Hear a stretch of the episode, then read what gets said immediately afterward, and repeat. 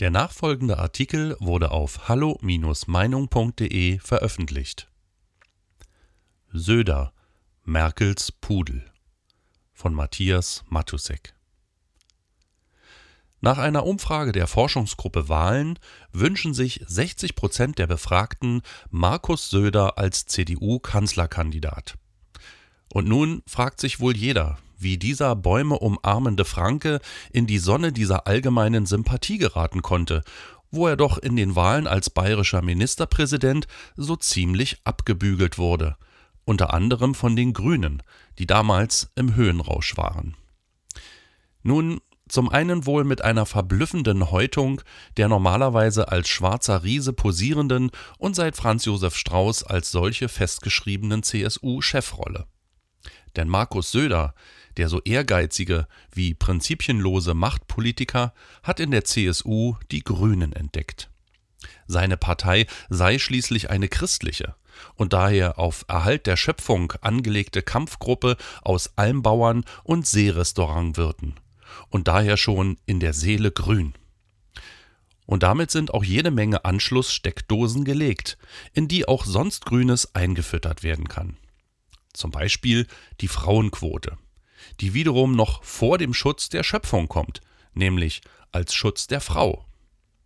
Auf dem letzten Parteitag allerdings holte er sich mit diesem Vorschlag eine blutige Nase. Vor allem von erbosten Frauen, die sich diesen Paternalismus nicht bieten lassen wollten. Auf Wikipedia wird Paternalismus so definiert. Mit Paternalismus von altgriechisch pater, übersetzt Vater, wird eine Herrschaftsordnung beschrieben, die ihre Autorität und Herrschaftslegitimierung auf eine vormundschaftliche Beziehung zwischen herrschenden und beherrschten Personen begründet. Und als Vormund hatte die Partei ihren Parteivorsitzenden nicht gedacht.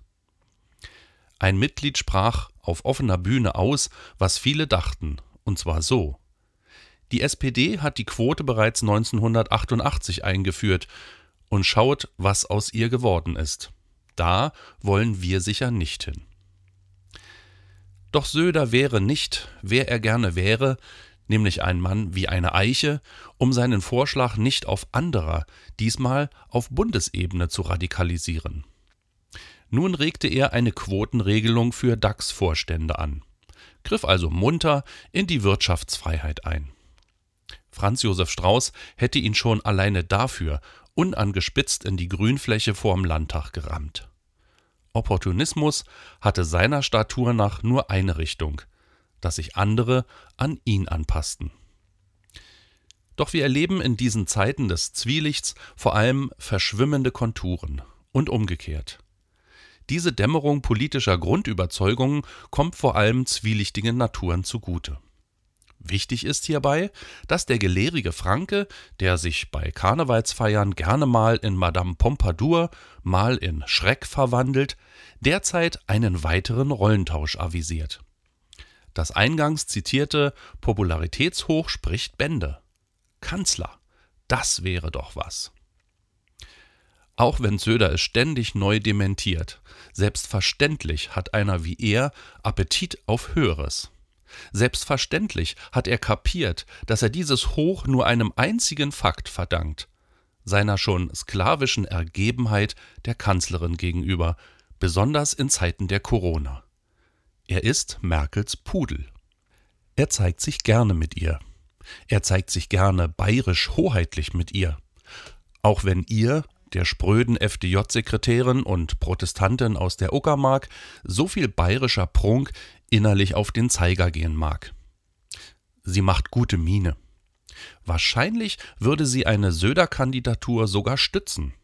Alles, solange nicht dieser Friedrich Merz wieder nach oben kommt, den die Partei zwar mag, aber das Volk für allzu sehr auf Wirtschaft fixiert. Wir Deutschen sind ein merkwürdiges Volk.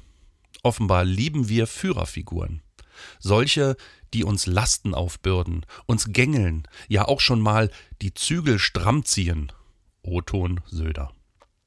Je deutlicher und strenger der Landvogt aus dem Süden auftrat, desto mehr flogen ihm die Herzen zu. Vor allem aber assistiert er der Kanzlerin, wo es nur geht, übertrifft sie sogar an Strenge, obwohl die Zahlen bei ihm zu Hause in Bayern nicht solche sind, dass in ihm der Experte erkennbar wäre.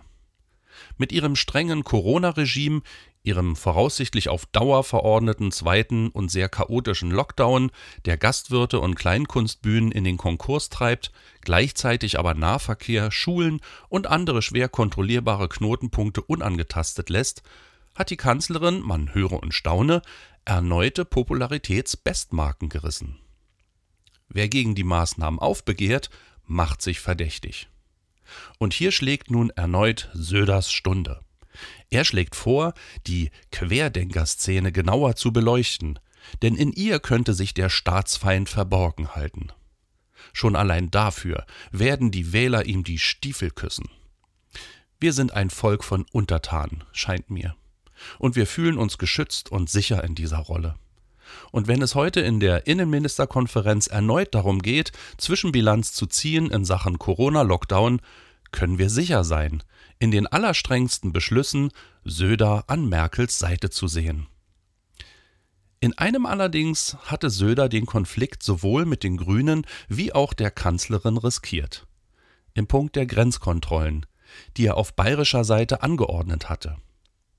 Heute soll die Sache vor dem bayerischen Verfassungsgericht verhandelt werden. Allerdings stammt Söders Maßnahme aus dem Jahr 2018, als er sich noch um ein konservatives Profil bemüht hatte. Zwei Jahre voller Umfragen sind eine lange Zeit. Weitere Beiträge finden Sie auf hallo-meinung.de. Wir freuen uns auf Ihren Besuch.